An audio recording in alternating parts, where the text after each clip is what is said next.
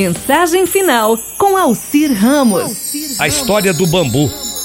No imenso jardim havia um bambu bem no centro e era apreciado por todas as flores que embelezavam aquele jardim.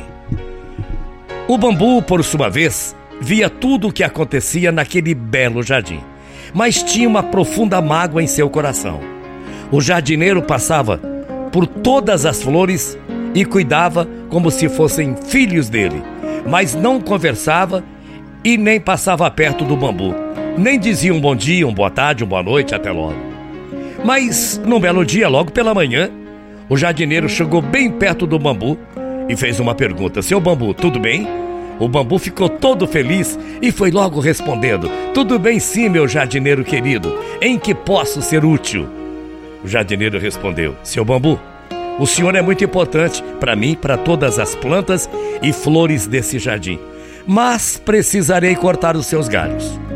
O bambu, por um instante, ficou triste, mas disse ao jardineiro: Meu jardineiro querido, seja feita a sua vontade. E o jardineiro cortou os galhos do bambu. Alguns dias mais tarde, o jardineiro chegou perto do bambu de novo e disse: Seu bambu, o senhor é muito importante para nós e queria pedir-lhe um favor. O bambu respondeu: Pode pedir que eu estou ao seu dispor, meu querido jardineiro. Aí o jardineiro então disse: Eu quero rachá-lo ao meio. O bambu pensou, pensou. Se ele me cortar ao meio, não poderei ver mais as coisas aqui de cima. Mas por outro lado, ele precisa de mim. Meu jardineiro, seja feita a sua vontade. Pode me rachar ao meio, pode cortar. E o jardineiro cortou o bambu pelo meio e o bambu ficou rachado no chão e secando. Dois dias depois, o jardineiro voltou e disse: Seu bambu, o senhor é muito importante para o nosso jardim, mas preciso cortá-lo e tirá-lo daí.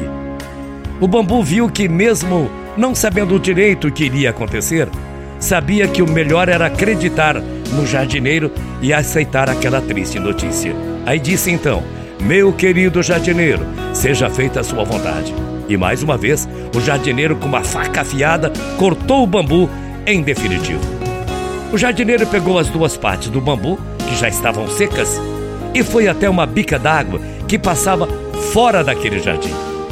A primeira ponta do bambu ele colocou de onde a água saía. E a segunda parte do bambu ele colocou com a primeira e direcionou ao, ao jardim. Tá me entendendo, né?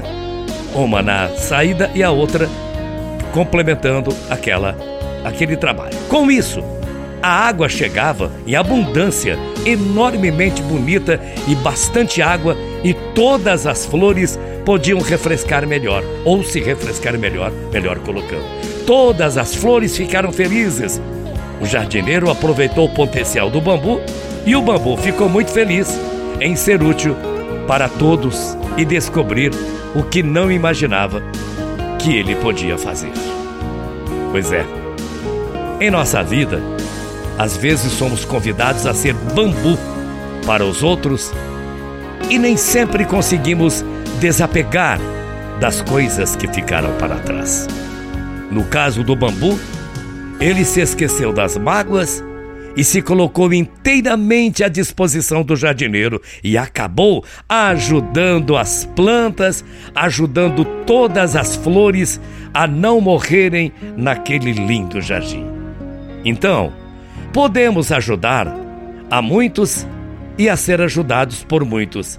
Basta você acreditar que você tem um potencial na vida. Bom dia, até amanhã, morrendo de saudades. Tchau, feia.